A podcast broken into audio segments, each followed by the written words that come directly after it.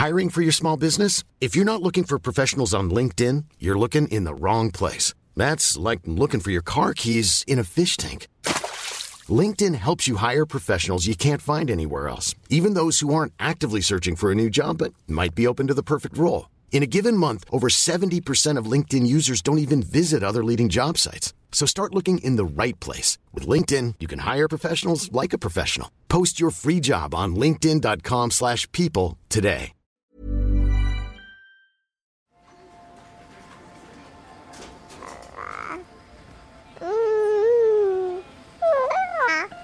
Tout au long de la grossesse, on, on voit les femmes se transformer. En fait, elles, elles se tournent vers l'intérieur. J'avais entendu parler du postpartum, mais waouh, j'étais vraiment à des années-lumière d'imaginer ce que ça pouvait être. On nous le propose comme facile et super, et c'est que du bonheur. Et, et oui, c'est du bonheur, oui, mais pas que. Ils ignoraient que ce serait aussi dur que ça, je pense. Ouais, ils doivent vivre un enfer. Pourquoi tu m'as jamais aimé? Mais qui a dit que je dois t'aimer C'est qu'il s'agit de déconstruire l'existant pour créer du nouveau. Et le nouveau, c'est la parentalité. Bienvenue dans mon cabinet. Je suis Mathilde Bouichou, psychologue clinicienne spécialisée en périnatalité. Je reçois, j'accompagne des femmes, des hommes, des futurs parents, des couples aussi, autour de toutes les questions euh, qu'ils peuvent se poser sur euh, leur parentalité, leur devenir parent. Euh, Ça peut aller lorsqu'ils s'interrogent sur leur désir d'enfant, aux difficultés qu'ils peuvent rencontrer pendant la grossesse, aux questions d'infertilité, au parcours de PMA, et puis aussi autour de toutes les questions éducatives qui peuvent se poser avec leurs enfants.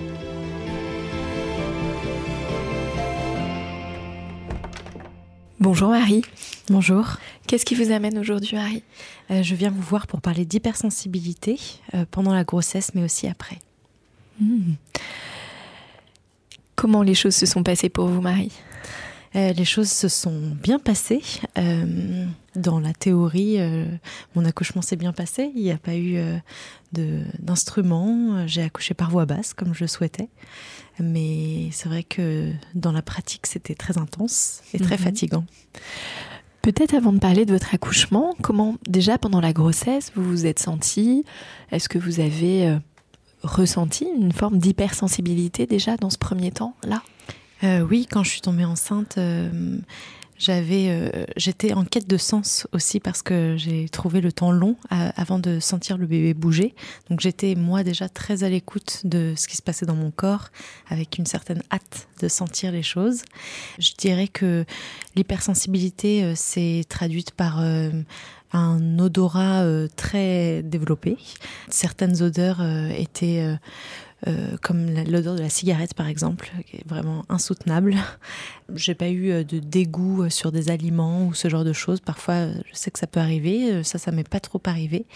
Et ensuite, sur le plan plutôt émotionnel, je dirais que ça a été beaucoup de- d'épisodes de, pleurs, euh, de, mais presque des pleurs de décharge. Je suis quelqu'un qui a la larme assez facile de manière générale.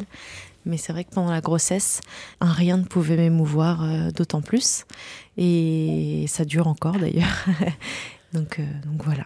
Sur ce plan émotionnel, Marie, dites voilà cette labilité un peu avec euh, beaucoup de pleurs. Comment vous avez vécu ça? Est-ce que vous vous êtes senti un peu perdu ou au contraire, voilà, c'est quelque chose que vous avez traversé tranquillement. Voilà, comment ça s'est passé pour vous?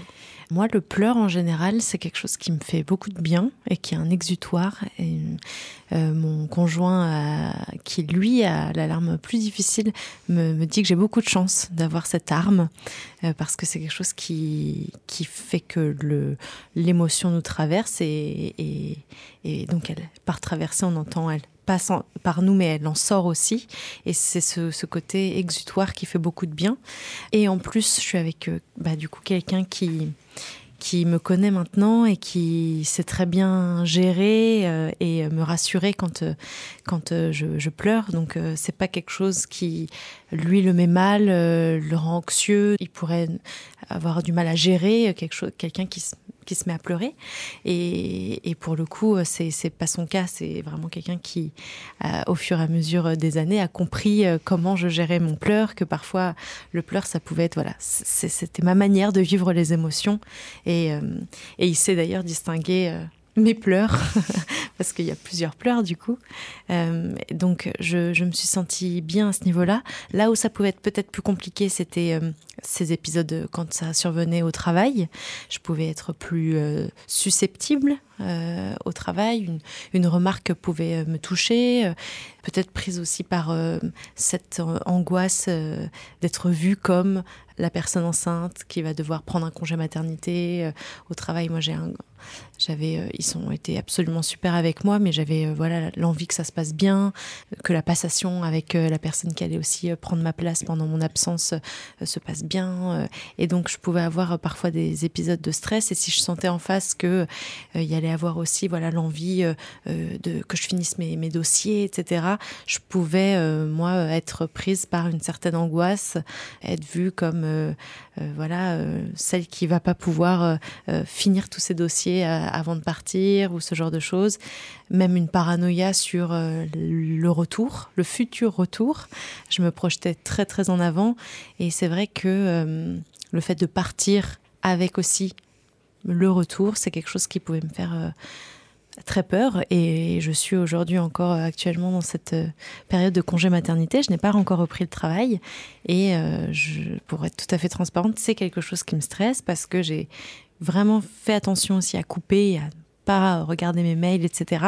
Mais euh, ce retour, savoir euh, comment les choses euh, ont évolué en mon absence et, et comment je vais être accueillie, c'est forcément des choses qui, qui me font poser plein de questions et qui me paraissent à la fois très proches dans le temps et en même temps euh, j'en suis très éloignée parce que j'ai euh, la tête dans les couches euh, et j'ai pas du tout l'esprit actuellement en tout cas à, à la enfin, voilà au travail à la reprise aux missions Mhm. etc Vous vous attendiez, Marie, à vivre euh, cette hypersensibilité, alors à la fois au niveau de vos sens, là, de l'odorat, vous nous dites, et émotionnel? Hum, On m'en avait parlé, mais je pense qu'on le sous-estime toujours, euh, ou en tout cas, on- tant qu'on l'a pas vécu, c'est un peu, euh, un peu abstrait. On m'avait parlé, euh, une amie à moi euh, a eu euh, un épisode de, de dépression postpartum assez intense, et elle m'avait vraiment dit ces mots. j'avais entendu parler du postpartum, mais waouh, j'étais vraiment à des années-lumière d'imaginer ce que ça pouvait être. Je vous parle d'elle dans le cas où elle a eu un épisode hyper euh, aigu. Et en ça, j'avais le sentiment qu'on allait nous dire plein de choses, faire de la prévention sur plein de choses, des cours de préparation à l'accouchement qui servent à, se préparer à aussi les, les états euh, émotionnels qu'on allait traverser. Mais je savais que tant qu'on l'avait pas vécu, ça allait être encore un peu abstrait. Donc euh, dans l'idée, je savais que j'allais sans doute euh, pleurer d'autant plus, je me connais, peut-être avoir aussi des changements euh, sensoriels, mais euh, c'est vrai que euh, c'est toujours étonnant quand on le vit. Après, pendant la grossesse, c'était pas non plus euh, si euh, énorme comme changement. Pour le coup, c'est l'après accouchement qui a été plus surprenant pour moi. On pourra en parler euh, peut-être Mhm. un peu plus tard, mais euh, la grossesse s'est hyper bien passée Ouais. et c'est quelque chose qui me faisait assez peur euh, de tomber enceinte.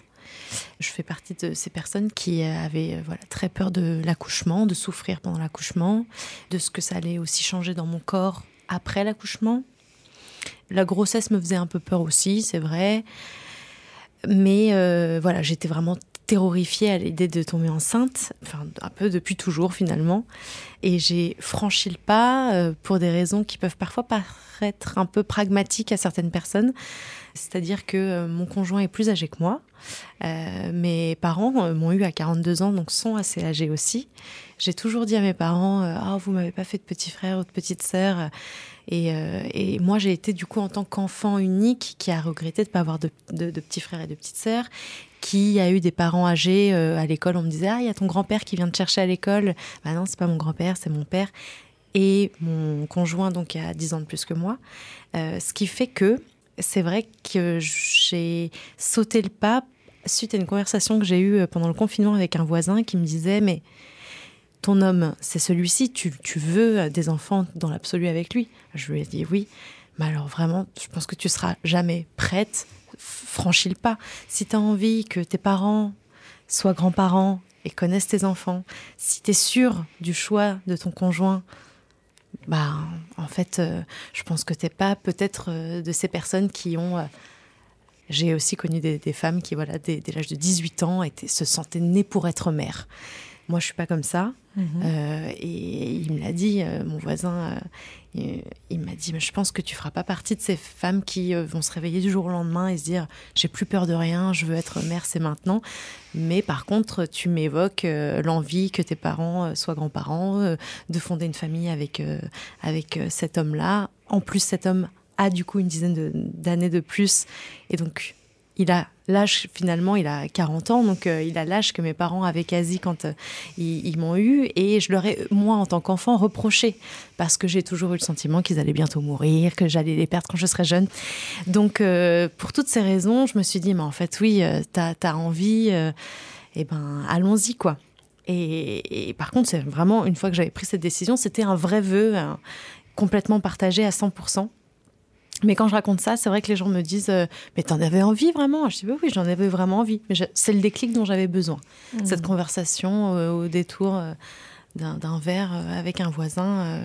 tout ça pour dire que j'avais très peur de l'accouchement et de la grossesse et de tout ce, mmh. qui, ce qui englobait ça. Et, justement, pendant l'accouchement, au niveau de cette hypersensibilité, est-ce que vous, vous dites voilà, Finalement, dans la grossesse, oui, vous l'analysez, vous la repérez, cette hypersensibilité, mais ça vous a pas, j'allais dire, désarçonné ou en tout cas trop bousculé. En tout cas, c'était contenable, gérable pour vous. Est-ce qu'au moment de l'accouchement, euh, vous avez senti voilà, que ça pouvait être différent, se manifester différemment pour vous? Bah, ce serait difficile de, parler d'hypersensibilité pendant l'accouchement. Euh, je ne sais pas comment vous expliquer ça, mais euh, Lorsque ma poche des os se fissure, je suis à la maison, on va euh, du coup voir si c'est déjà bien la poche des os qui s'est fissurée. C'était le cas. Il y a une sorte de course qui se... Enfin, pas une course, mais quelque chose de vraiment très lié à l'action et au fait de faire qui, se met en place à, cet instant T. Euh, je fais confiance à mon corps à ce moment-là.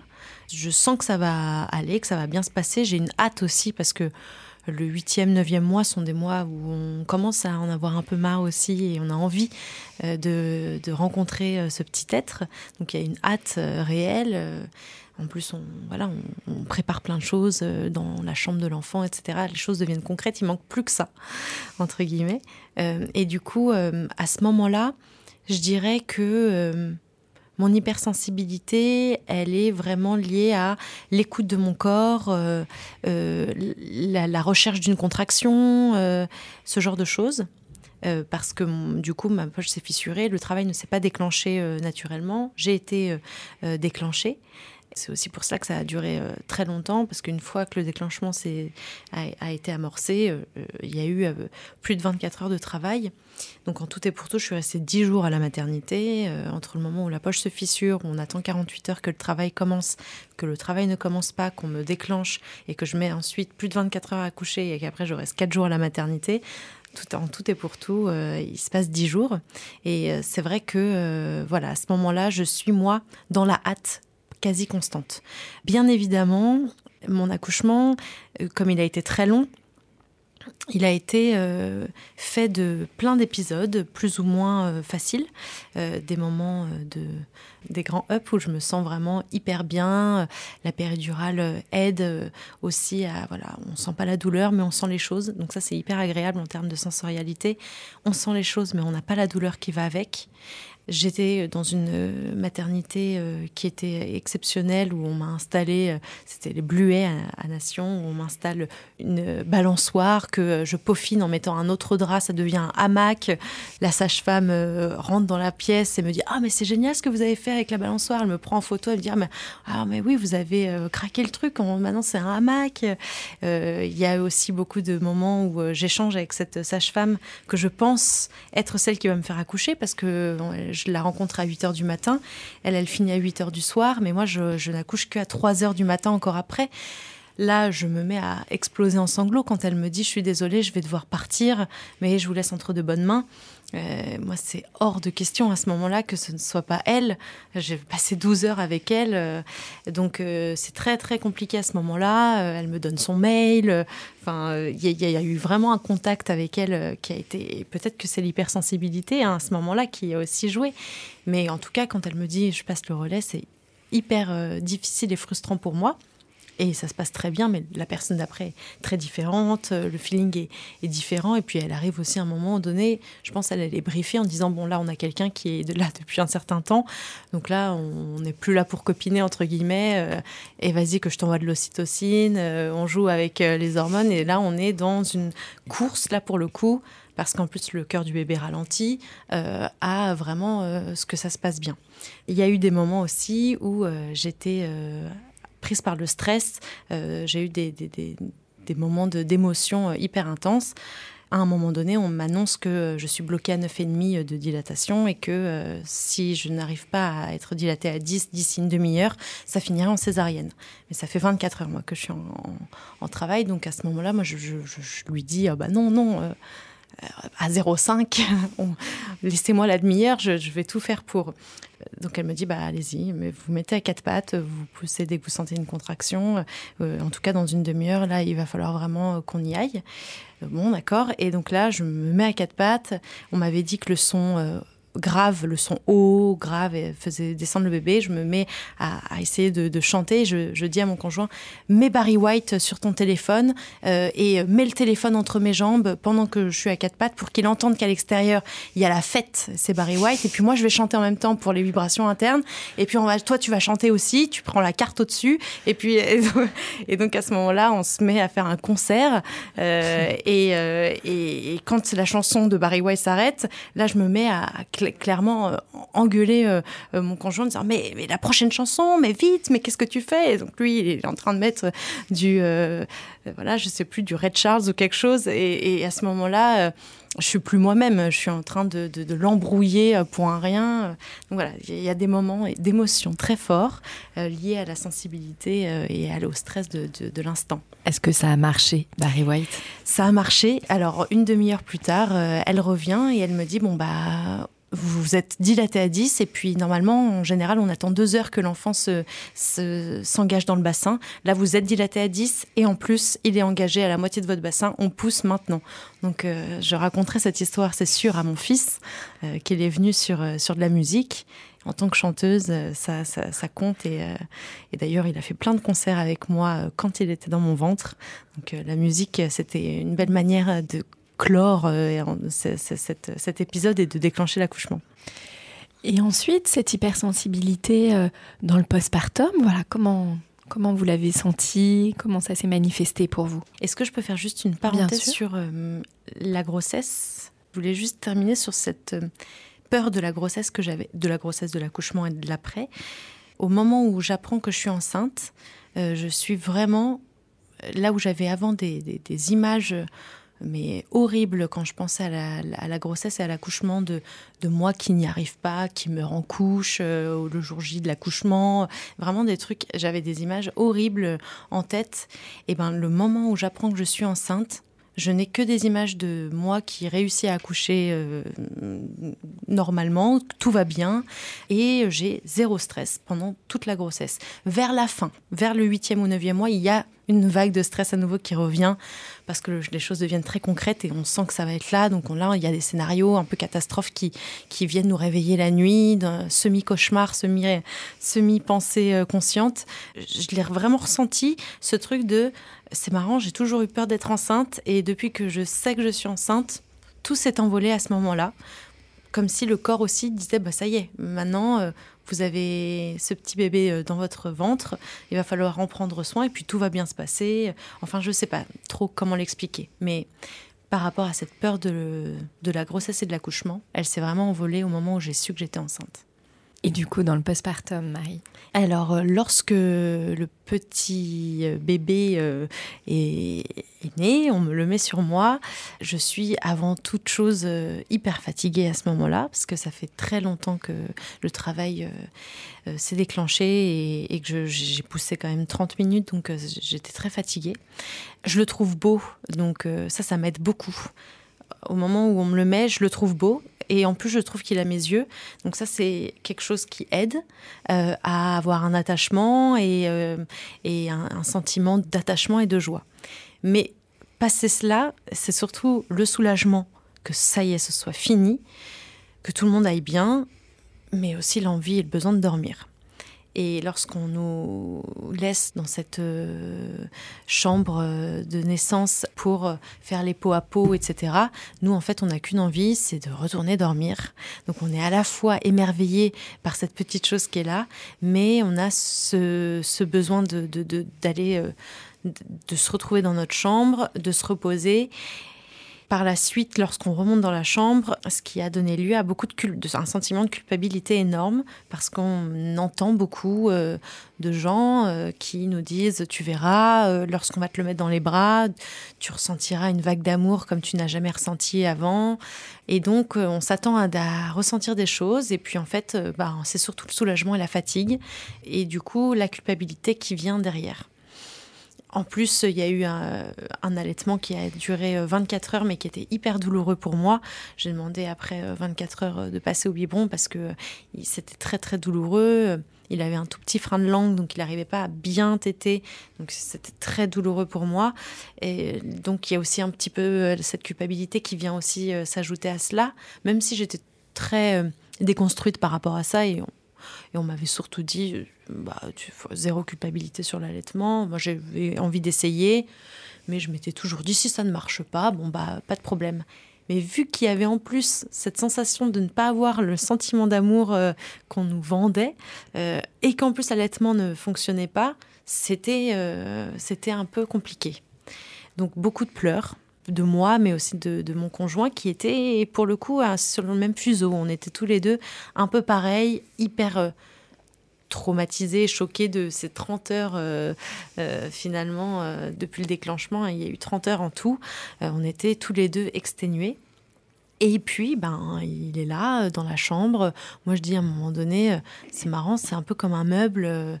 il dort, ça dort, ça dort, mais je sais pas, il faut faire quelque chose sur ce petit bébé ou euh, non, bon bah alors on le met là, là. Oui, voilà, mets-le là, ce sera plus simple pour qu'on passe. Enfin, c'est vraiment quelque chose. Euh, la première nuit, il est un peu loin de mon lit parce qu'il est calé dans un endroit qui est vraiment pratique pour passer. Euh, c'est horrible hein, peut-être de dire ça comme ça, mais c'est vraiment comme ça que je le ressens. Et quand il pleure, on y va. Et puis on, fait ses allers-retours, voilà, trois pas et puis on met notre main sur lui, on retourne à notre lit et en fait la nuit d'après, une sage-femme me dit mais vous voulez pas juste, euh, ah, même pas, c'est moi qui me dis tiens bah, je vais le rapprocher de moi et, le mettre euh, à, ma droite pour que je puisse mettre ma main tout le temps euh, sur lui. Et ça, c'est quelque chose qui m'est venu 24 heures plus tard. Et c'est là où la sage-femme m'a dit Bah oui, bien évidemment, euh, il était trop loin de vous. C'est un petit mammifère apeuré qui a juste besoin d'une chose c'est de sentir qu'il est euh, entouré et euh, rassuré. Ça a été aussi un grand marathon pour lui. Les choses se mettent en place vraiment très lentement. Et c'est dur parce que euh, parce qu'on nous, dit euh, que c'est que du bonheur, que euh, c'est que de l'amour et que c'est assez instantané. Or, nous, ça n'a pas été instantané. Peut-être que ça l'aurait été si j'avais accouché en trois heures, poche des os qui se perce totalement, j'arrive, bim bam boum, voilà votre bébé, pas la même fatigue que celle que j'avais. Je n'en sais rien, on ne on saura jamais, mais en tout cas, euh, ça a été très culpabilisant et là, c'était beaucoup de pleurs et une sensibilité euh, vraiment très, très, très euh, à fleur de peau. Vous nous disiez au début que vous êtes toujours en, congé maternité. Quel âge a votre fils aujourd'hui? Il a du coup deux mois dans quelques jours, un mmh. peu plus d'un mois et demi. Mmh. Comment du coup vous vous sentez? Alors très connectée avec mon fils. J'ai la sensation de assez naturellement euh, le comprendre. Ça, c'est aussi quelque chose, euh, je me posais la question avant d'accoucher, est-ce que j'aurais la fameuse fibre maternelle? Est-ce que je sentirais les choses comme on nous dit que on nous rassure souvent en nous disant vous, vous sentirez? Ça, c'est quelque chose que je me, la question que je me posais. Et finalement, c'est vrai que on sent les choses. Enfin, moi, en tout cas, j'ai senti très rapidement des positions qui pouvaient le soulager, euh, ses préférences euh, sur la manière d'être porté à certains moments. Euh, un endormissement qui, je ne sais pas pourquoi, viendrait plus facilement dans cette position que comme ça, avec cette chanson plutôt que celle-là la sensation que euh, voilà, c'est plein de, choses qui aujourd'hui me font du bien parce que je me sens en osmose avec mon petit, je tente des choses, ça va être vraiment tout, bêtement, hein, même ah bah là je vais l'asseoir sur le coussin d'allaitement pour qu'il fasse sa digestion. Là, je vais plutôt le mettre sur son transat. Là, il va rester plutôt dans mes bras, et sur moi. Là, on va faire un pot à pot. Et en fait, à chaque fois, c'est aussi un bébé très coopératif, très gentil euh, et euh, qui, pleure très peu finalement. Et donc de voir aussi que toutes nos tentatives, mes tentatives, euh, à chaque fois se soldent par un petit gazouillement de plaisir, un petit, un, petit béco, ou juste voilà une sensation que le bébé s'endort facilement, etc. Ça, ça nous aide, ça nous rassure et ça renforce cette sensation d'être connecté avec le petit. Et émotionnellement, euh, et physiquement Comment vous vous sentez? Il y a en effet deux, trois sujets qui sont plus à vif et qui sont moins en lien avec le bébé lui-même, plus avec euh, ce que représente la maternité et aussi euh, l'évolution du corps. Moi, déjà, depuis toujours, j'ai une relation encore un peu compliquée.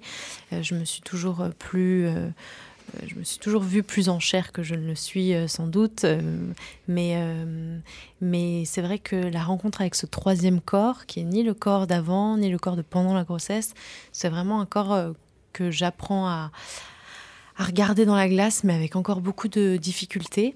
J'ai la, la, peau qui a craqué au huitième mois, et pas grand-chose, hein, pour le coup, c'est quatre griffes de, chat euh, de chaque côté euh, autour, autour du nombril, mais euh, c'est quelque chose qui est difficile à regarder dans la glace encore. Un ventre un, peu plus mou, forcément, mais qui est difficile à, ouais, à appréhender. Et du coup, face à cela, j'ai l'envie et le besoin de me sentir belle, mais aussi désirée par mon conjoint.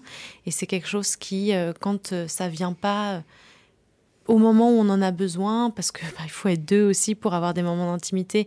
Et même, je vais envie de dire, il faut être deux et avec un certain nombre de paramètres qui concordent parce qu'il y a un petit à côté euh, qui dort ou pas. Euh, donc euh, ça, c'est vrai que c'est compliqué aujourd'hui, je trouve, de, de se ressentir bien dans son corps, de d'avoir le sentiment que la bulle d'intimité, elle existe à nouveau et que je pense que j'ai un peu l'envie et euh, l'impatience de retrouver des choses d'avant qui n'ont pas changé. Mais en fait, il faut que je me fasse à l'idée eh ben, que ça a changé et que la bulle d'intimité, je la retrouverai, mais que ce ne sera pas la même.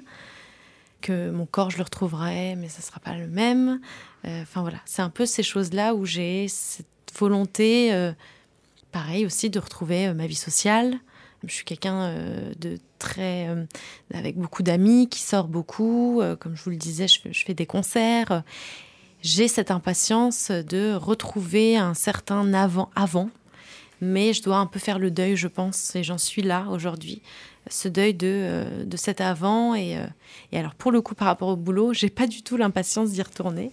on pourrait hein, penser que j'ai l'impatience de aussi retrouver ma place d'avant euh, au boulot. Hum, là, c'est plus parce que je trouve que mon bébé est encore hyper petit. C'est pas tant la version euh, du boulot que plus l'angoisse de le laisser aussi petit à une assistante maternelle. Et, euh, et, voilà. Merci beaucoup, Marie. Je vous propose qu'on passe dans le salon d'à côté. On va rejoindre notre experte, Anne-Christine Barbeco. Merci.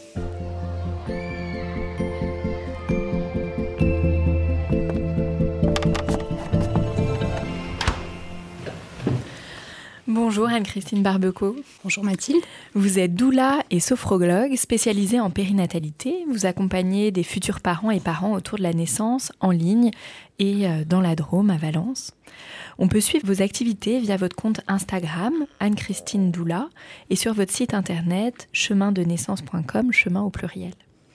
Vous êtes également l'autrice d'Heureuse d'accoucher, tout pour traverser l'intensité des contractions et de accompagner sa partenaire après l'accouchement et de maternité hypersensible aux éditions Mango.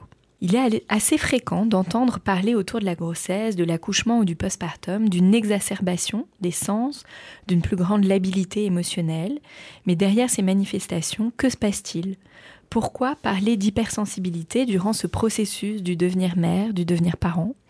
Quel sens peut-elle avoir Et surtout, comment la comprendre, l'appréhender pour pouvoir mieux la vivre et porter un regard différent sur les différentes étapes de ce processus? Nous allons avec vous, Anne-Christine, changer de paire de lunettes pour regarder autrement tout ce qui se joue dans cette période. Tout d'abord, Anne-Christine, qu'est-ce que c'est que l'hypersensibilité? Alors, l'hypersensibilité, on en parle beaucoup en ce moment. C'est simplement une autre manière de percevoir le monde. C'est-à-dire que euh, les personnes dites hypersensibles, elles vont avoir, par exemple, des sens euh, plus développés que la moyenne. Ça, s'appelle une hyperesthésie. Donc euh, elles vont peut-être entendre plus de choses, percevoir plus de choses par leur oui ou par leur odorat. voilà, par ça passe par les cinq sens. Et puis il y a aussi une hyper-émotivité sur laquelle on reviendra beaucoup dans la maternité, mais ce sont des gens qui vont percevoir de manière plus intense les événements et donc ils vont avoir des émotions peut-être plus intenses que la moyenne. Aujourd'hui, d'après les études qu'on a, il y aurait quand même 30% de la population qui serait hypersensible. Donc c'est pas rien. Ce n'est pas une maladie, c'est pas une pathologie, c'est pas une faiblesse. Voilà, souvent on présente ça, euh, c'est des gens qui pleurnichent. Euh, mmh. Voilà, c'est pas ça. C'est vraiment l'essence même de l'humanité en fait. Là, dans l'hypersensibilité, donc vous nous parlez euh, à la fois des sensations et des émotions. Est-ce qu'il pourrait y avoir d'autres choses qui se tricotent avec ça, en tout cas qui se construisent autour de ça? Oui, il y a plusieurs autres caractéristiques. Alors, qu'on a ou qu'on n'a pas, mais en tout cas, ça, ça peut intervenir dans l'hypersensibilité, c'est la quête de sens dont Marie parlait tout à l'heure. Ça, c'est vraiment quelque chose d'important. Les hypersensibles, ils sont tout le temps en train de se poser des questions pourquoi ça, comment ça marche et, quel sens ça a, euh, où on va, voilà. Donc il y a un espèce de bouillonnement euh, incessant euh, dans le cerveau. ce sont souvent des gens plus intuitifs, voilà, qui sont plus à l'écoute de cette petite voix intérieure qui va les guider. et puis ce sont souvent des gens plus empathiques. Voilà, parce qu'ils écoutent leur intuition, parce qu'ils sont plus en connexion avec l'autre, ils vont percevoir peut-être plus en fait les émotions des autres. À l'instant, vous venez nous donner une fausse croyance, voilà, que ça serait euh, pleurnicher, une faiblesse. Est-ce qu'il y aurait d'autres fausses croyances autour de l'hypersensibilité? Je pense que c'est quand même l'essentiel. On voit vraiment les hypersensibles comme des gens faibles. Voilà, des gens vulnérables. Euh, et ça, c'est assez lié en fait à notre société, parce que dans d'autres euh, sociétés, dans des temps différents, dans des lieux différents, l'hypersensibilité, ça peut être quelque chose de tout à fait normal, voire de très positif il se trouve que nous, nous sommes dans une société qui pourrait être euh, dite hyposensible peut-être. Euh, et donc, euh, ben, on n'attend pas dans notre société des gens qui vont exprimer leurs émotions en fait on attend des gens qui sont toujours calmes. On le voit beaucoup. Euh, il, faut, réprimer sa colère. Euh, il faut pas être triste. Il faut être heureux tout le temps. Euh, voilà. Il y a beaucoup cette injonction. Et donc, bah, des gens qui perçoivent plus, qui, sont plus dans l'émotion, parce que c'est leur manière de vivre et de percevoir le monde, bah, ça va venir déranger, en fait. Et donc, on, on va penser qu'ils sont vulnérables, faibles, en fait, parce qu'ils savent pas se maîtriser, entre guillemets. On a cette croyance de dire qu'on peut gérer les émotions on peut apprendre ça, c'est-à-dire qu'on nous dit bah, il faut apprendre à gérer ta colère. Tu peux pas te mettre en colère comme ça. Euh, une bonne mère, en particulier, ça se met pas en colère. Mais en fait, une émotion, ça se gère pas. C'est juste un, signal neurobiologique qui vient nous interpeller sur quelque chose sur lequel on voilà, on n'est pas forcément en adéquation, enfin, qui vient nous faire travailler en tout cas. Et, et si on commence à gérer, ça veut dire qu'on va crisper notre attention sur cette émotion et on va pas se laisser traverser, comme disait Marie tout à l'heure. C'est-à-dire que l'idée, c'est OK, l'émotion, elle vient, elle passe, j'accueille, J'essaie d'en tirer euh, tout ce que je peux en tirer. Des fois, c'est pas simple, mais voilà. En tout cas, elle a toujours quelque chose à m'apprendre et je la laisse passer. Voilà. Mmh. Du coup, on ne gère pas une émotion. On se laisse traverser par elle. Ouais. Quelles sont les caractéristiques, c'est-à-dire comment elle va se manifester cette hypersensibilité? Alors, à travers les sens. Marie nous parlait euh, d'une augmentation de l'odorat, euh, par exemple. Qu'est-ce qu'il peut y avoir d'autres Alors d'ailleurs, je crois que ça, c'est un terme assez technique. Oui, ça s'appelle l'hyperosmie. J'espère que je prononce bien. Ça, c'est assez caractéristique de la maternité. Il y a énormément de femmes qui ont un odorat qui se développe beaucoup en fait pendant la grossesse. Et euh, alors l'exemple de la cigarette, c'est vraiment l'exemple type. Elles sont capables de détecter une cigarette à, à, plusieurs centaines de mètres à la ronde. Mais ça peut être aussi une sensibilité à la lumière, une sensibilité aux images. Et souvent, on voit les femmes enceintes qui font un espèce de une diète des informations, une diète des journaux télévisés, parce qu'en fait, ça devient insupportable de voir ça. Et euh, ça, c'est l'hypersensibilité. On ne peut plus voir toute cette misère du monde, toute cette violence, c'est quelque chose qui nous agresse profondément. Et puis, il y a bien sûr le goût le goût qui change et du coup les nausées qui vont avec aussi. Alors l'odorat et le goût, quand ça change, c'est vrai que les nausées, on dit souvent que ce sont euh, les hormones et c'est vrai. Hein, voilà, les hormones participent à ce phénomène-là, mais il y a aussi le fait que, ben, en percevant plus euh, de stimuli extérieurs, on arrive à un phénomène de saturation très rapide beaucoup plus rapide qu'en en temps hors grossesse, on va dire. Et, ça peut venir nous remuer et donc nous donner des nausées, en fait, mmh. parce qu'on n'en peut plus. Mmh. Dans le traitement de l'information, en fait, tout le monde reçoit le même nombre de stimuli extérieurs, sauf que, en fait, notre cerveau, en temps normal, il est fait pour trier ok, le, bruit au fond, c'est pas la peine que je le prenne en compte, l'odeur, machin, je la prends pas en compte. Je prends ce qui est essentiel. Et en fait, la femme qui est enceinte, elle va ouvrir ces perceptions-là, et c'est comme si ce tamis, en fait, il laissait placer plein de choses, beaucoup plus qu'avant. Et donc, dans le traitement de l'information, eh ben, on sature très vite et on arrive à des montagnes russes émotionnelles parce que ça devient trop et c'est souvent ça qui ressort dans la maternité. C'est trop, en fait. Mm. J'ai trop d'émotions, j'ai trop de tristesse, j'ai trop de joie, j'ai trop de colère, trop. C'est comme si euh, elles percevaient tout, elles n'arrivaient pas, en fait, à, se protéger. En quoi la grossesse, elle va favoriser accentuer ou amener cette hypersensibilité? Parce que tout le monde n'est pas forcément hypersensible de base. Non, non, loin de là. 60% à peu près, quoi. 70%, si 30% euh, de la population l'est. En fait, c'est comme s'il y avait. Je ne parlerai pas d'hypersensibilité, parce que l'hypersensibilité, on, va dire que c'est plus un, tempérament, un état euh, inné, on va dire. Là, c'est une hypersensibilisation qui est physiologique. C'est-à-dire que euh, c'est comme de l'hypersensibilité, mais qui ne va pas durer. Pas, pas trop longtemps qui est temporaire. Ça ne va pas s'inscrire comme un trait de fonctionnement et de personnalité. C'est ça, exactement. Donc il y a une espèce de parenthèse en fait, alors une grande parenthèse, hein, parce que ça ne s'arrête pas euh, au moment de l'accouchement, on l'a bien vu avec le témoignage, et le postpartum, il peut durer longtemps. On est euh, sur, euh, moi je dirais, le minimum c'est 9 mois. Hein, 9 mois dedans, 9 mois dehors. On est plus sur un an, deux ans, parfois trois ans. Donc c'est des parenthèses quand même assez longues. Donc c'est quand même bien du coup de pouvoir les vivre au mieux. En fait, je me suis aperçue qu'elle était physiologique parce que ça fait huit ans que j'accompagne les femmes et dans leur maternité. Et en fait, au début, je me disais, mais en fait, euh, celles qui viennent vers moi, elles sont toutes hypersensibles. Et je me dis, c'est bizarre. Alors, c'est peut-être parce que je le suis que voilà, j'attire ça. Et puis, en fait, euh, en commençant euh, à, questionner, à me renseigner, à rencontrer des gens, en fait, non, c'est toutes les femmes qui traversent ce moment de la maternité qui ont cette hypersensibilité, qu'elles soient hypersensibles ou pas. Donc on a des femmes qui sont hypersensibles, qui le savent, qui sont enceintes et qui du coup, soit, alors ça explose euh, ces fois mille, soit au contraire, ça peut se refermer. J'ai déjà vu, c'est assez intéressant à voir. Elles, elles ont cette capacité à se recentrer sur leur bébé, elles ont moins d'hypersensibilité. Soit on a des gens qui sont hypersensibles mais qui ne le savaient pas, qu'ils ne percevaient pas. Et la maternité vient, vient faire euh, euh, mettre en lumière, en fait, cette partie-là d'elle-même, alors qu'elles acceptent ou pas, mais en tout cas, ça met en lumière cette partie-là.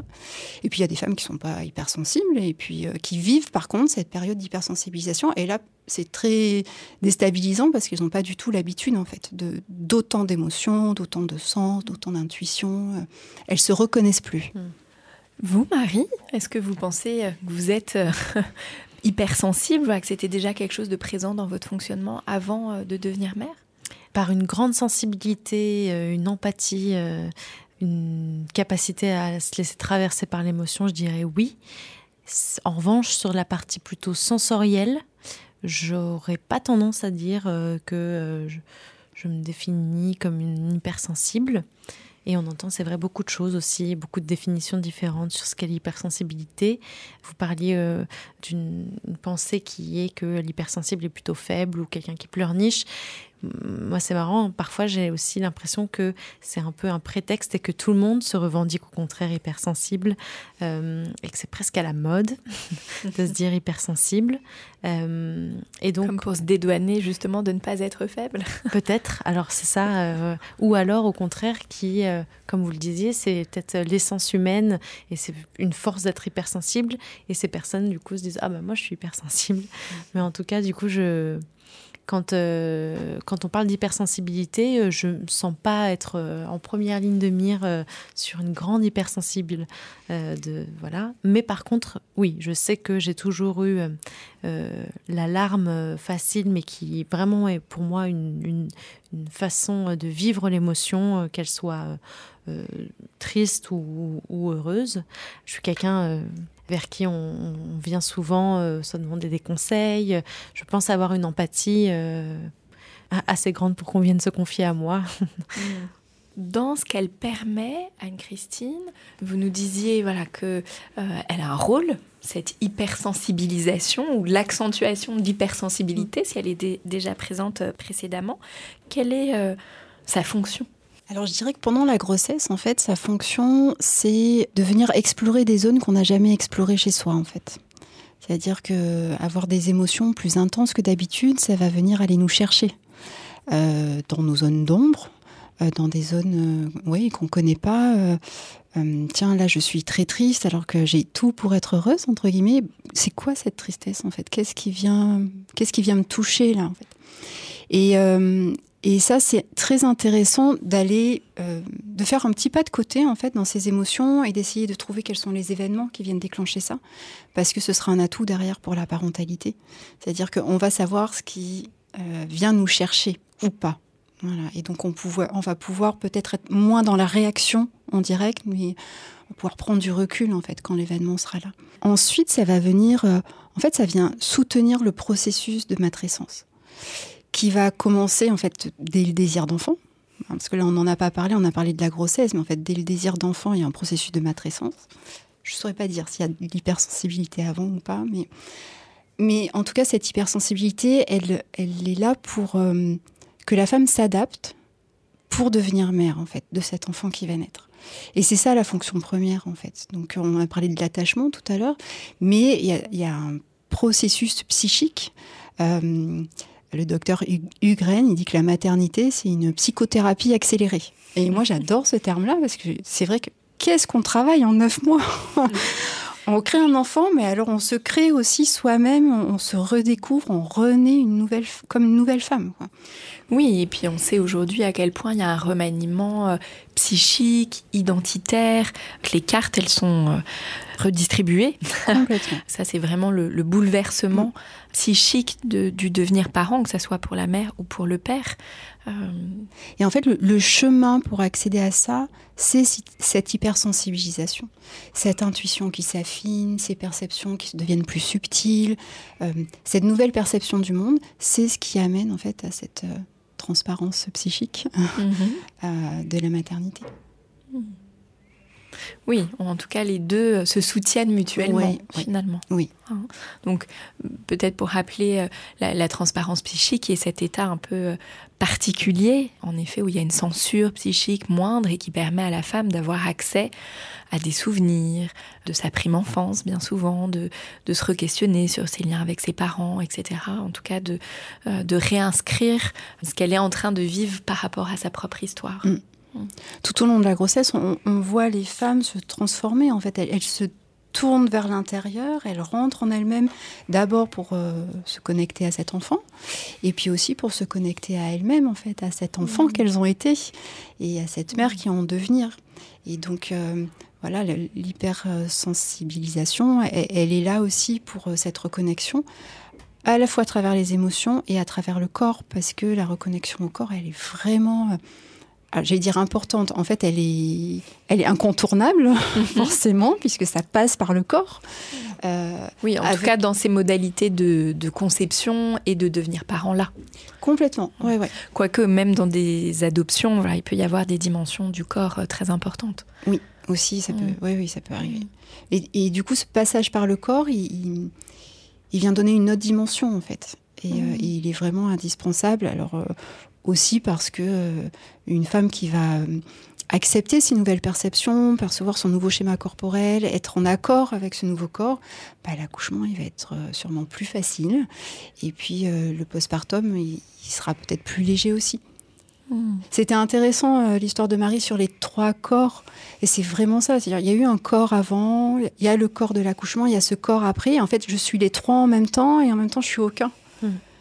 Et c'est hyper perturbant, en fait. Les femmes, elles se regardent. Alors, j'allais dire, elles se regardent dans un miroir, mais des fois, elles peuvent même pas. Hmm. Parce qu'en fait, c'est tellement difficile de dire, mais en fait, c'est pas moi en face, là. C'était pas comme ça. Alors, déjà, il y a deux jours, j'avais un ventre énorme avec un bébé dedans. Maintenant, j'ai un ventre toujours énorme avec un bébé dehors. C'est quoi le truc? Qu'est-ce qui s'est passé entre temps et puis ça dure, et dans notre société, on nous fait croire que en fait, ça revient comme un claquement de doigts, quoi. Vous sortez de la matière, vous remettez votre petit 36 là, et vous sortez hmm. toute pimpante. Mais la vraie vie, c'est pas ça en fait. Ça peut arriver. Le jean de grossesse, on peut le porter très longtemps. Très longtemps, je confirme. Alors ça peut arriver, hein. ça peut arriver et c'est juste merveilleux quand ça arrive, c'est ok.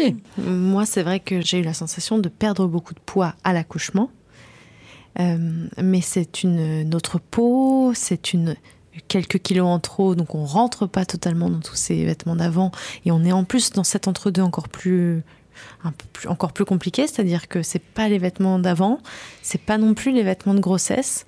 Donc qu'est-ce que je fais? Je refais du shopping pour un entre-deux que j'espère ne durera pas longtemps, en tout cas le moins longtemps possible. Euh, donc oui, il y, a un entre-deux très compliqué à vivre. Et c'est vrai que c'est pas toujours une histoire de kilos en fait.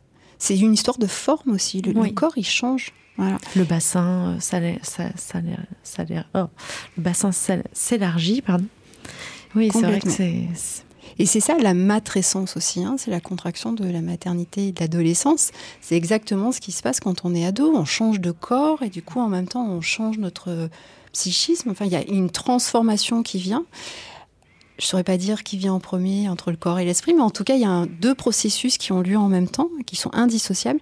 Et dans la maternité, c'est pareil. Ce corps, il est là, il change, on ne le reconnaît pas, mais qui je suis, mmh. cette nouvelle femme qui est là, c'est qui en fait? Et donc, euh, c'est un, processus qui, qui est souvent pas simple. On nous le propose comme facile et super, et c'est que du bonheur. Et, et oui, c'est du bonheur, oui, mais pas que. et il faut vraiment déculpabiliser, c'est-à-dire que il y a plein de choses qui n'arrivent pas comme dans les films. Il n'y a pas forcément le coup de foudre avec le bébé. Tout à l'heure, Marie, elle mm. disait, ben, on a souvent cette représentation-là de je, vais tomber amoureuse de mon bébé tout de suite, je vais le voir. Et, des fois, ça arrive et c'est très bien. Mmh. Et puis souvent, ça n'arrive pas. Oui, d'ailleurs, souvent, je dis à mes patientes, des coups de foudre dans la vie, généralement, on n'en vit pas beaucoup si on a la chance d'en vivre. Mmh. Euh, et c'est pas toujours le cas. Donc, généralement, dans la vie, quand on se rencontre, ben, on prend le temps de faire connaissance, de se découvrir. Et ça prend du temps. Et c'est pareil avec un bébé. Voilà. Il faut du temps. Pardon. Et ce bébé, on l'a imaginé. On a imaginé qu'il serait comme ci, qu'il serait comme ça, qu'il dormirait comme ci, que machin. On a même commencé à tisser une relation in utero. Moi, j'ai fait en plus de l'autonomie, donc j'avais même la sensation de connaître déjà des aspects de son caractère que je m'imaginais. Ah, il est joueur, euh, je l'appelle à droite, il vient à droite. Ah, il est comme ça. Et en fait, c'est une autre rencontre. Mm. On a la sensation d'avoir, on projette même des choses in utero, euh, peut-être trop projetées finalement. Une autre rencontre. Mm. Moi, je l'ai vécu comme ça, en tout cas. Et par rapport à cette, euh, ce besoin aussi de se, de se reconnecter avec soi-même, mais aussi avec euh, ses parents et, et toute euh, sa, son antériorité, je l'ai ressenti très très fort. J'ai eu une envie de poser plein de questions à mes parents sur leur jeunesse, mais aussi de retrouver des, vidéos de, moi petite avec eux, etc. Et c'était, ça a été bouleversant euh, de voir euh, des, cassettes où j'ai trois ans euh, et, où je suis avec ma maman. et dans mon esprit, comme moi j'ai un modèle de famille où c'est plutôt papa père au foyer et ma maman en indépendante qui qui partait tôt le matin et qui revenait tard le soir, dans mes souvenirs de 8, à partir de voilà, 7, 8, 9 ans, j'ai plutôt un lien avec mon père hyper fort et des souvenirs d'éducation plutôt en lien avec mon père. Quand je vois ces vidéos où c'est ma maman qui me donne à manger, enfile mon pyjama, m'amuse, joue avec moi, c'est des images que je n'avais jamais imaginées, qui sont hyper bouleversantes pour moi à ce moment-là et une culpabilité énorme d'avoir peut-être été trop dure avec ma mère sur certains aspects. Et en fait, ouais, vraiment, c'était, c'était bouleversant. Et je me suis dit, mais bien sûr, en fait, que ma mère s'occupait de moi, me nourrissait. C'est comment j'ai pas pu, comment je me suis imaginé toute, enfin pas imaginé, mais en tout cas pour moi, euh, c'était pas le rôle de ma mère celui-ci. Alors qu'en fait, si. Et du coup, euh, ça remet beaucoup de choses en question et mmh. ça, ça, ça, fait que j'ai beaucoup plus connecté avec ma mère aussi euh, pendant la grossesse et depuis euh, que mon fils est né, euh, et c'est grand-mère Gaga d'ailleurs, et là où et mon père était plus en retrait, plus timide de le prendre dans les bras, etc. Parce que c'est aussi son caractère, mais en tout cas, cette, ce besoin de comprendre, reconnecter, se, se, ouais, voilà, se, retrouver peut-être des archives. En tout cas, là, vous nous dites vraiment très bien, Marie, comment, en devenant mère, et père d'ailleurs, euh, on est reconnecté à sa propre histoire et à sa propre histoire de naissance. Et comment de pouvoir aller explorer ça permet de donner du sens ou euh, permet de trouver des ancrages mm. pour soi-même, voilà, se transformer. Comment là vous dites finalement en voyant votre mère, peut-être là ça vous a permis de reconnecter à ce que vous avez vécu, ce qu'elle vous a transmis dans ces moments-là, et donc comment ça vous ensuite vous pouvez le faire avec votre enfant. Oui, ah, comment il peut y avoir de la continuité. C'est vrai pendant la grossesse, alors souvent cette hypersensibilité, elle, est, elle peut alors générer euh, beaucoup de mots, M-A-U-X, et, de mots du coup, M-O-T-S aussi. Parfois elle est très envahissante. Quel regard peuvent avoir les femmes voilà, sur ces mots justement qui sont parfois difficiles à vivre à ce moment-là?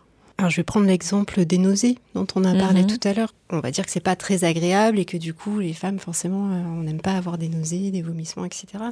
Mais si on, fait un petit pas de côté, qu'on se demande en fait euh, ce que ça vient nous dire, et, euh, et peut-être qu'on aura une réponse et peut-être qu'on n'en aura pas. Et si on n'a pas de réponse, c'est ok aussi. Mais c'est juste en fait prendre conscience de ce qui se passe et de se dire, ben, en fait, peut-être que là j'ai des nausées parce qu'en effet, je perçois plus de choses que d'habitude et que en fait c'est trop pour moi c'est plus, c'est pas possible. L'expliquer juste hormonalement, ça peut le faire, mais je pense qu'il faut y mettre du sens aussi.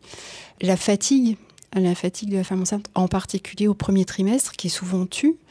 Bah, est-ce qu'on peut faire un pas de côté aussi, se dire ok, c'est pas juste une fatigue euh, hormonale de développement de bébé qui est, présente, hein, mais est-ce que c'est pas aussi une invitation à changer de rythme et à se mettre à un rythme un peu plus en adéquation avec la création de la vie que le rythme que nous propose la société aujourd'hui.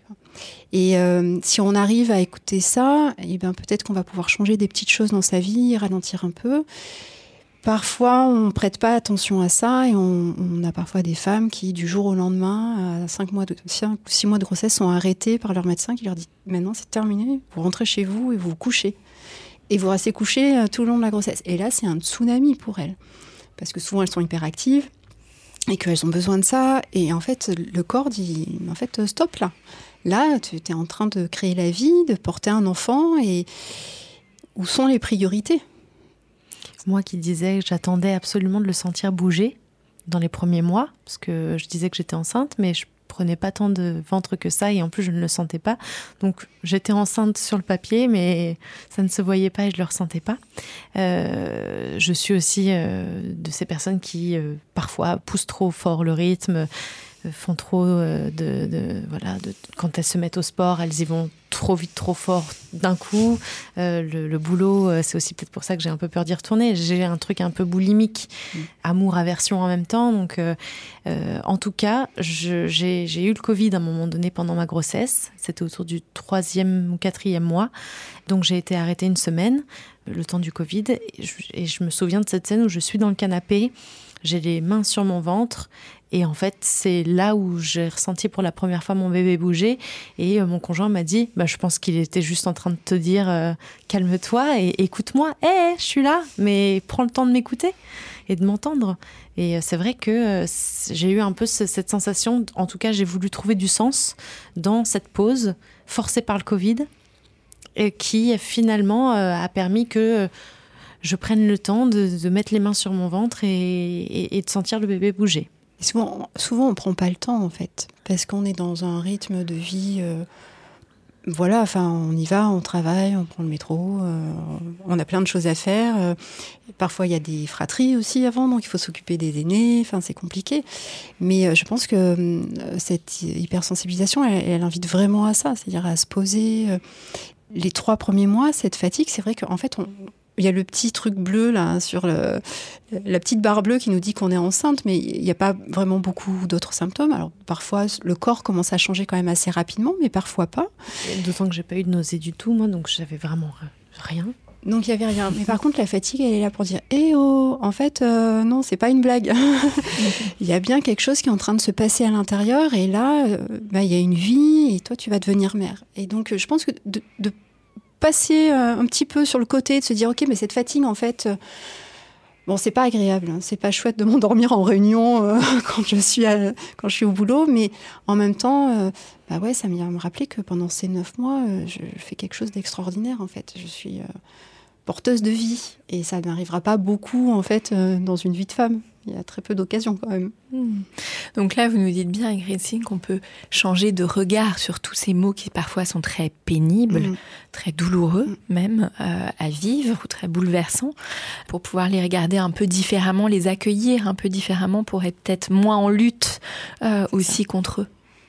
C'est ça. Plus on va lutter, en fait, et plus euh, ils vont être là, ces mots MAUX. Mm. Euh, plus on va être crispé, arc-bouté, en disant non, non, je veux pas, je veux pas. Et en fait, euh, on va pas se laisser traverser par tout ça. C'est pas confortable de se laisser traverser. On en reparlera mm. pour l'accouchement après. C'est pas confortable. Mais en même temps, ça dure moins. Et, ça vient nous apprendre quelque chose. Alors que si on, on tient bon, euh, bah en fait, on est dans la lutte et on n'apprend pas grand-chose. Et puis dans la lutte, il y a toujours un perdant. Et bon, des fois, on hmm. perd.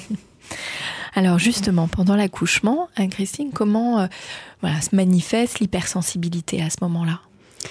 Alors, euh, pendant l'accouchement, la femme, elle, va rentrer dans le processus de l'enfantement et elle va complètement s'ouvrir. Alors quand je dis s'ouvrir, ça veut dire qu'elle va ouvrir tous les pores de sa peau, en fait, pour percevoir vraiment autrement le monde et entrer dans un état de conscience modifié. C'est ça qui soutient le processus physiologique, en fait. Euh, alors, je vais parler de physiologie, puis on parlera un peu de mmh. péri euh, après, mais dans la physiologie, en fait, il faut que hum, ce néocortex, là, ce mental, euh, ce, raisonnement, euh, tombe, euh, n'existe plus et qui laisse la place en fait à un processus réflexe qui est l'accouchement. C'est un processus réflexe. Et donc on doit le corps c'est accoucher. Exactement. Et donc on peut pas gérer un accouchement. C'est comme les émotions en fait. On gère pas un accouchement, on le contrôle pas, mais par contre on peut soutenir le processus ou parfois on peut au contraire le perturber. Voilà. Donc ça c'est important de savoir comment on le soutient, comment éventuellement il peut être perturbé. Et donc la femme physiologiquement, à ce moment-là, petit à petit, elle s'ouvre, elle perçoit plus de sons, elle perçoit, euh, elle perçoit beaucoup les émotions. il y a une espèce de, synchronisation avec les personnes euh, qui sont autour d'elle, qui vont se faire. Euh, donc on dit toujours, enfin Michel Audin, qui est un grand médecin. spécialiste de la naissance. Voilà, spécialiste de la naissance, j'aime beaucoup. Il dit l'adrénaline est contagieuse. Et en fait, euh, quelqu'un qui est stressé à côté d'une femme enceinte, il aura beau faire un grand sourire, euh, un peu crispé, mais sourire en disant non, mais elle voit rien, elle voit rien. Bah, en fait, même si elle a les yeux fermés, elle va ressentir ce qui se passe. Donc elle rentre dans une salle de naissance, elle sent. Elle sent que la sage-femme, euh, elle a eu un coup dur juste avant et que ça va pas, ou au contraire, elle sent qu'elle est hyper zen et que ça va bien se passer. Et donc l'idée, c'est pendant toute la grossesse, de savoir ce qui va venir réconforter la femme et lui, assurer un soutien émotionnel. Je donne des exemples tout bêtes, mais euh, euh, j'aime l'odeur du miel. Voilà. Je sais que l'odeur du miel, c'est un truc, c'est une petite Madeleine de Proust, là, et ça me fait du bien. Et ben, quand je vais venir dans la, dans la salle de naissance, je vais amener cette odeur-là avec moi. Je vais pouvoir amener une image qui me fait du bien, je vais pouvoir amener une musique qui me fait du bien, ou si je suis vraiment sensible au bruit, eh ben je mets des boules caisses. Comme ça, je sais qu'il n'y aura pas de sons extérieurs qui vont venir me perturber.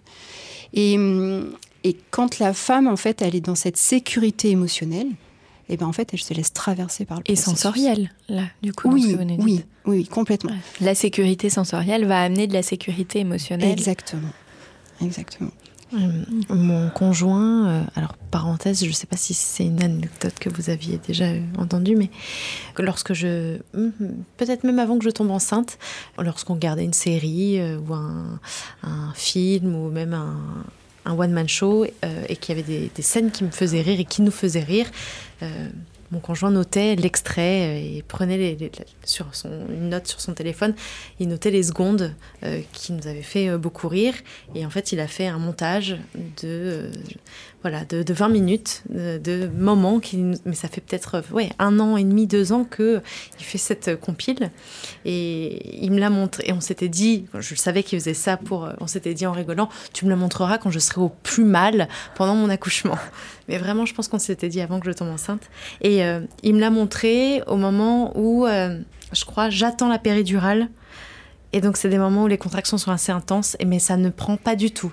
Je, en plus, là, je lui dis, bah, ça, c'est pas drôle, euh, pourquoi t'as mis ça Bah, je sais pas, c'est toi qui. Ah, bah, c'est la merde, voilà. Et donc, du coup, euh, bon, bah, très bien, euh, le truc ne prend pas du tout. Il y a certaines hmm, blagues qui me font rire, mais il me, le remontre, je redemande de revoir la vidéo plus tard, sous péridurale, trois ou quatre heures plus tard. Et là, ça a été un moment super. Et ce moment de réconfort, alors on l'avait imaginé on pensait avant, mais ça a fonctionné. Et c'est vrai que c'est très réconfortant et ça, a bien fonctionné. Se, dire que euh, on, avait prévu euh, un moment pour ramener de la légèreté dans tout ça.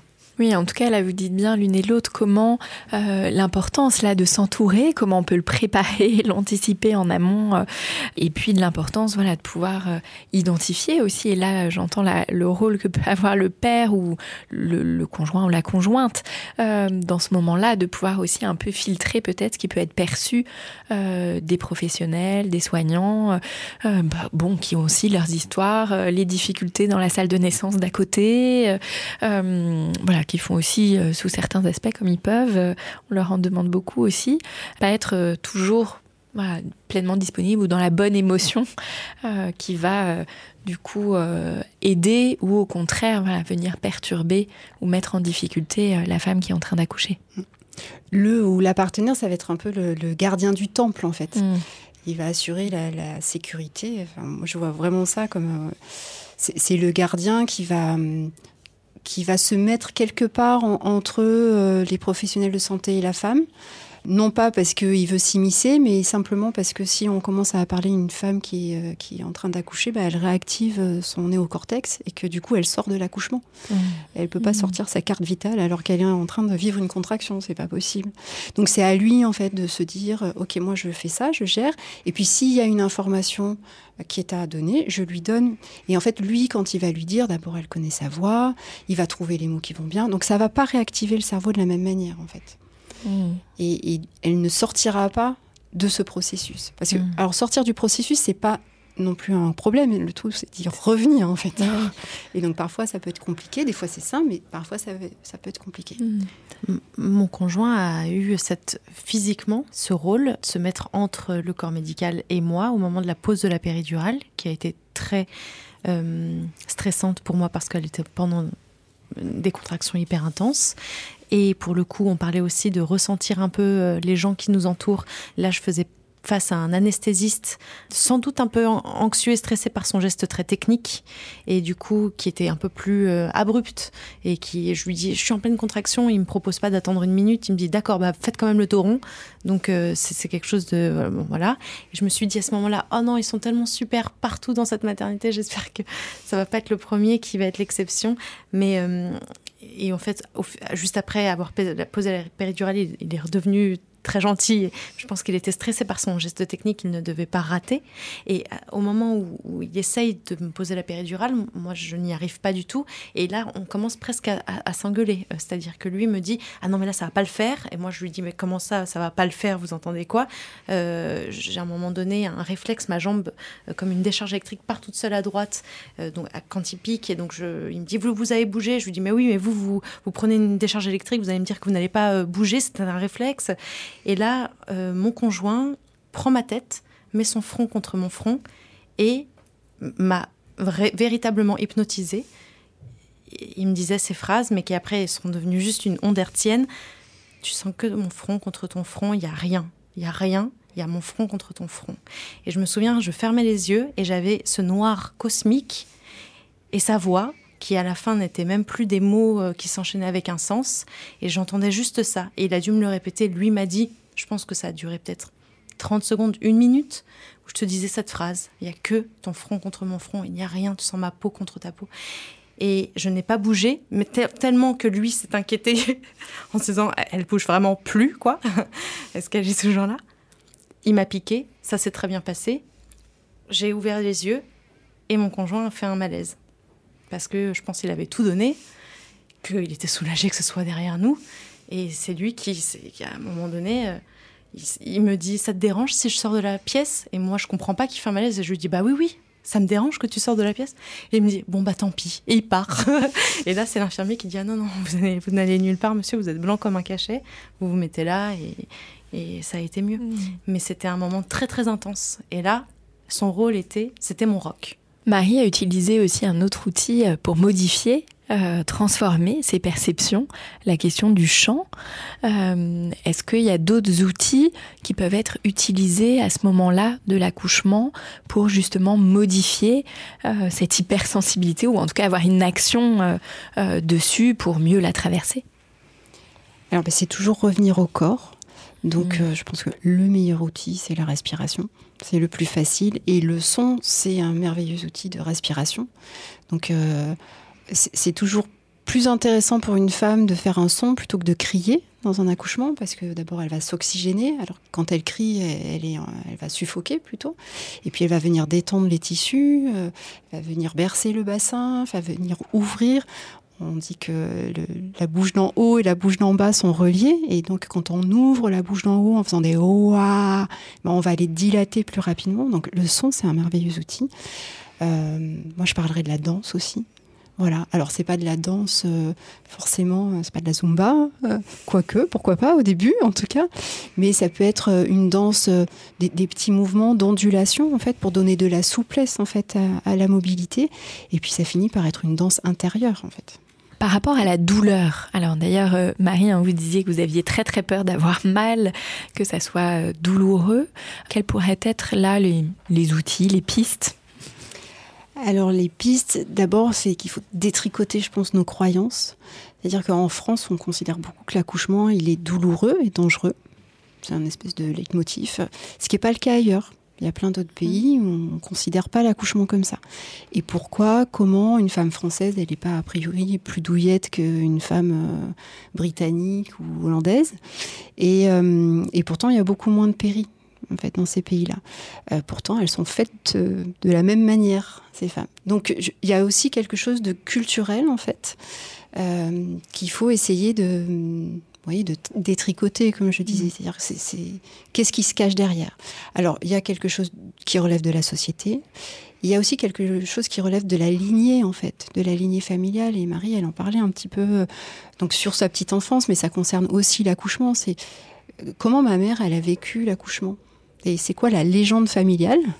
Et c'est quoi ce qui s'est passé réellement en fait? Voilà et des fois euh, les mères elles peuvent dire oh mais ça s'est très bien passé c'était super et puis on sent que c'est fermé de partout, que c'est hyper crispé. Et là, on se dit, OK, il y a un truc qui va pas. Mais c'est ça qui se transmet, en fait. Et donc, comment je peux couper, en fait, cette transmission-là pour aller sur autre chose? Et la peur engendre la douleur.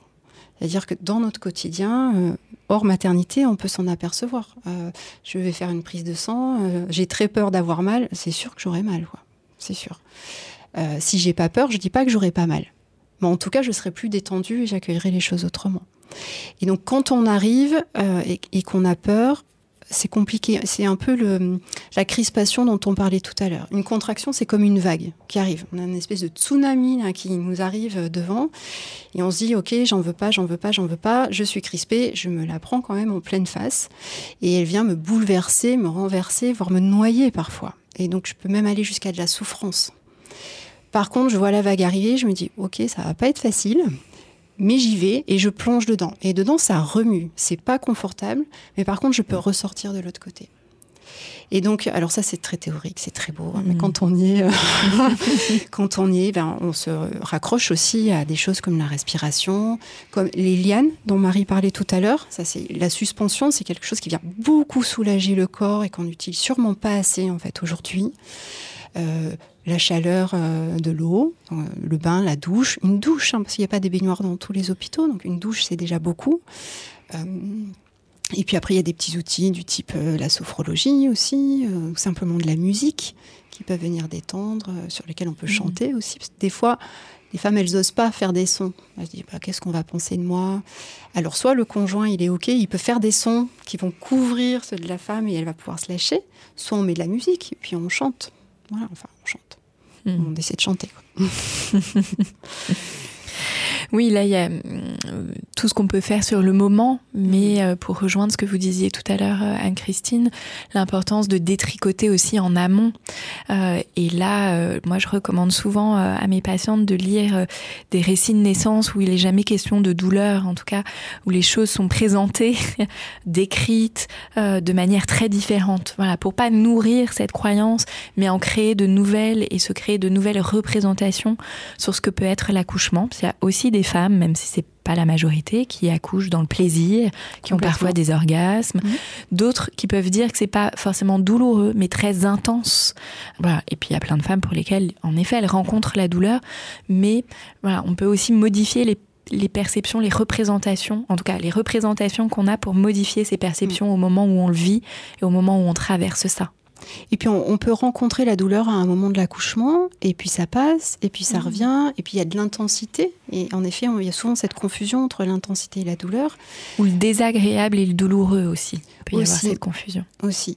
Et il y a par exemple une croyance qui est beaucoup de dire bah, si on commence à avoir mal et qu'on est euh, à 3, bah, alors à 10, euh, ça va être juste insupportable. Et en fait, pas du tout.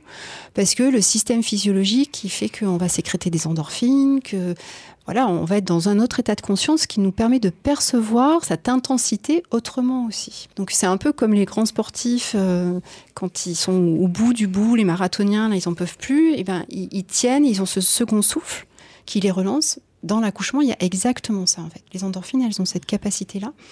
Et donc, je pense qu'il faut en effet changer. Vous avez raison, les représentations qu'on peut se faire et aller nourrir le beau en fait. Peut-être que la douleur, elle sera là Peut-être. Mais en tout cas, c'est pas ce qui prend toute la place. Hmm. C'est pas ça un accouchement. C'est-à-dire que si on met toute la place sur la douleur, on passe à côté de, du sacré, du mystère de l'enfantement, en fait. On, va passer à côté de ce qu'on a à vivre. Alors maintenant, pour parler un petit peu du, du postpartum, comment, euh, et euh, Marie nous l'a bien dit, voilà, là, comment cette hypersensibilité a un peu explosé pour vous à ce moment-là? Alors ça explose, oui. En général, dans le postpartum, le premier des symptômes, c'est souvent ce baby blues. Voilà, alors on l'explique beaucoup dans notre société par un contexte hormonal, euh, chute des hormones. Mais en fait, ça va bien au-delà de ça. Il y a des sociétés où on ne parle pas de baby blues. Ça n'existe pas. Donc ça veut dire qu'il y a un contexte différent qui fait que les femmes ne traversent pas ça. C'est quand même un remaniement, euh, j'allais dire violent, en tout cas très intense, de devenir mère. C'est-à-dire que alors peut-être que ça dure longtemps, peut-être que ça dure 24 heures l'accouchement, mais en fait que ça dure 24 heures ou 3 heures, tout d'un coup on se retrouve avec un bébé dehors qui était dedans pendant 9 mois. Et là il y a quand même un choc. Donc euh, euh, ce baby blues, il est là aussi pour participer à, une nouvelle adaptation, à un nouvel équilibre à trouver. Et ce nouvel équilibre, il va mettre parfois longtemps, en fait, parce qu'on se cherche, on cherche son bébé aussi, on cherche à créer du lien, à le comprendre, c'est quoi ces pleurs? Comment ça fonctionne ce bébé En fait, je ne comprends pas tout. Et, en fait, euh, le, trio va apprendre à se découvrir tout doucement. Hmm. Et donc l'hypersensibilité, elle va être là pour euh, essayer de rendre les choses plus fluides en fait. C'est-à-dire qu'il y a beaucoup de mamans, par exemple, qui vont se réveiller la nuit juste avant que le bébé pleure. Voilà. Et elles me disent, mais je comprends pas, il n'avait pas pleuré, mais je me suis réveillée et 20 secondes après, il s'est mis à pleurer. Ben, ça, c'est de l'hypersensibilité, c'est une perception plus fine qu'on ne sait pas où expliquer aujourd'hui scientifiquement. Enfin, en tout cas, il y a un truc, il y a un lien énergétique qui fait que bah, la maman, elle va ressentir en fait tout ce que vit son bébé. Donc là, vous nous dites bien que cette hypersensibilité, à nouveau, là, elle a un rôle, une fonction d'aider à être en lien, à favoriser l'attachement avec le bébé, à répondre de la manière suffisamment bonne et adéquate à ses besoins, de pouvoir décoder ses besoins. Etc. Complètement. Si elle était restée dans un mode de fonctionnement avant grossesse, on peut se poser la question de savoir comment la maman réagirait en fait aux besoins de son bébé. Est-ce qu'elle pourrait les comprendre aussi bien ou pas? Est-ce que elle pourrait être dans, dans cette empathie, dans cette fusion? Moi, je pense que cette hypersensibilité, elle est vraiment là pour créer ce lien-là et, pour accorder en fait le bébé et la maman dans ce postpartum. Hmm. Selon vous, Anne-Christine, est-ce que cette hypersensibilisation va être accentuée par l'allaitement? Euh, en tout cas, voilà, quid de l'allaitement? Est-ce qu'il y a des choses particulières que, que, ça génère, que ça amène sur cette question-là? Alors, je suis pas sûre que l'allaitement euh, vienne accentuer. Voilà, parce que l'hypersensibilisation, elle est là. Allaitement ou pas, euh, je crois qu'elle est vraiment là. par contre, ça va générer des sens que, bah, que la femme qui n'allaite pas ne connaît pas voilà, il y a, des, sensations corporelles en fait qui vont être là et qu'on a quand on allait et qu'on n'a pas quand mm. on allait pas, de manière très claire. Après, clairement dans le lien avec le bébé, ça crée aussi un, lien différent qui passe par des sens différents qui sont ni moins bien ni mieux, enfin, qui sont différents. Mais je suis pas persuadée que ça euh, exacerbe le processus. Par contre, peut-être que ça peut le faire durer plus longtemps parce que hormonalement, la femme, est encore pleine de ses hormones pendant l'allaitement, et que si l'allaitement dure euh, plusieurs mois, plusieurs années, ben oui, peut-être qu'en fait, euh, c'est aussi lié à ce changement, enfin ce non-changement hormonal euh, va, va faire perdurer cette hypersensibilisation. Comme vous nous l'avez bien dit, euh, Anne-Christine, la maternité génère voilà, cet état d'hypersensibilisation qui va varier en fonction de la personnalité euh, de la femme, si elle est préalablement euh, hypersensible ou non, si elle le sait, apprivoise déjà ce fonctionnement ou non. Cette hypersensibilisation a un sens et vient soutenir, s'entremêle avec tous les autres processus psychiques et physiologiques du devenir mère, ce qui permet que cette transformation identitaire se fasse au mieux. Et pour conclure, Marie, est-ce que vous avez perçu quelque chose de cette hypersensibilité chez votre conjoint? Oui, à plein de moments, par plein d'anecdotes. Euh, ça a commencé en effet avec l'aptonomie. C'est poursuivi euh, par son empathie, sa capacité à me rassurer à me soutenir. On parlait tout à l'heure du, du socle que ça pouvait, du roc euh, solide que, qui pouvait euh, représenter. Je pense qu'en fait, euh, ben, lui, il a aussi parfois, il m'a rassuré alors que lui devait pas du tout être rassuré. Et au moment de l'accouchement, je sais que c'est le cas, mais c'est lui qui devait aussi voilà, garder la solidité. Et donc par l'empathie dont il a fait preuve, c'est certain. Donc oui, oui, c'est sûr. Anne-Christine, est-ce que vous observez aussi cette hypersensibilité, hypersensibilisation pendant la grossesse, qui est aussi plus présente chez les hommes Alors, pendant la grossesse, assez peu. Peut-être parce qu'ils ont plus de mal à projeter, parce que l'entrée en paternité se fait pas sur le même rythme, en fait, mhm. que l'entrée en maternité. Donc, euh, assez peu sur la grossesse. Par contre, euh, à l'accouchement et après, oui. Et c'est mhm. pour ça que, clairement, c'est pas uniquement hormonal. parce que eux, ils n'ont pas ce processus-là quoique un petit peu, mais mais il y a vraiment autre chose de l'ordre de comment je deviens parent en fait. Mmh. Et donc euh, oui, je constate aussi chez les hommes ces, ces nouvelles perceptions en fait qui se développent pour percevoir le monde autrement et voir un petit peu le monde à travers les lunettes de leur bébé en fait. Je recommande souvent euh, des lectures euh, à mes patients. Est-ce que Marie, vous avez lu ou vu ou entendu quelque chose qui euh, vous a aidé à traverser tout ça? Alors moi, je vous disais au début que j'avais peur de tomber enceinte. Un témoignage qui m'a beaucoup aidé, c'est celui de Carole Rocher, qui est la conjointe de Thomas Gijol et qui a donné son témoignage sur Bliss Stories. C'est l'épisode numéro 86. Elle a accouché de quatre filles, de trois pères et elle raconte ses quatre accouchements, euh, son accompagnement également par euh, une doula. Pour nourrir le beau et rassurer, ça aide beaucoup. Euh, c'est un des témoignages qui m'a le plus rassurée et qui est aussi drôle. Elle raconte que elle a accouché de quatre façons très différentes et qu'elle a vu chez ses filles la personnalité de leur accouchement. Une qui a été euh, mise au monde dans l'eau et qui a aujourd'hui un, caractère très enveloppant et très doux. Et la petite dernière euh, qui, euh, elle a même pas pu aller jusqu'à la salle de naissance. Elle était sur le brancard et elle a dit stop en plein milieu du couloir. Elle s'est mise à quatre pattes, elle a poussé, le bébé était là. Et aujourd'hui, c'est la, petite enfant rock'n'roll de la famille. Sur toute sa manière dont elle a vécu la grossesse et à chaque fois ses accouchements, elle a cette capacité à à expliquer à quel point elle aime être enceinte, cet état, l'effet aussi de d'accoucher et derrière ce que ça engendre dans la maternité. C'est un témoignage très simple, euh, très brut, qui m'a fait beaucoup de bien. Merci beaucoup, euh, Marie. Anne-Christine, qu'est-ce que vous auriez envie de nous recommander? Alors sur l'hypersensibilité, euh, si ce sont des sujets qui intéressent, il faut absolument lire les livres d'Hélène Aron, qui est vraiment la psychologue qui a initié en fait les études sur le sujet. Euh, en France, euh, ce sont les livres de Saverio Tomasella et de Charlotte Vils, voilà, que j'aime beaucoup. Et euh, sur la maternité, moi, il y a un livre que j'aime beaucoup, mais je crois qu'il n'est plus édité, donc il faut le trouver d'occasion. C'est un livre qui s'appelle Enceinte au cœur des émotions de Nathalie Lancelin-Huin qui pour moi est vraiment un livre magnifique. J'aurais aimé l'écrire, ce livre. et puis on recommande évidemment votre livre euh, Maternité, hypersensible. Et, hypersensibilité. Maternité sort le 14 avril. Merci beaucoup, euh, merci Anne-Christine. Un immense merci, euh, Marie, d'être venue partager avec nous votre processus de devenir mère. on vous souhaite plein de bonnes choses pour la suite pour la reprise. Et moi, j'aurais un conseil d'un podcast pour vous, pour préparer la reprise, qui s'appelle La reprise. Et dans ce podcast, euh, il y a plusieurs épisodes dans lesquels je suis intervenue euh, pour préparer la reprise et pour pouvoir un peu aussi euh, comprendre tout ce qui se joue à ce moment-là et que c'est pas que le fait de confier son enfant, qu'il se joue aussi plein d'autres choses au niveau de l'identité, de soi, voilà. N'hésitez pas à aller écouter ça.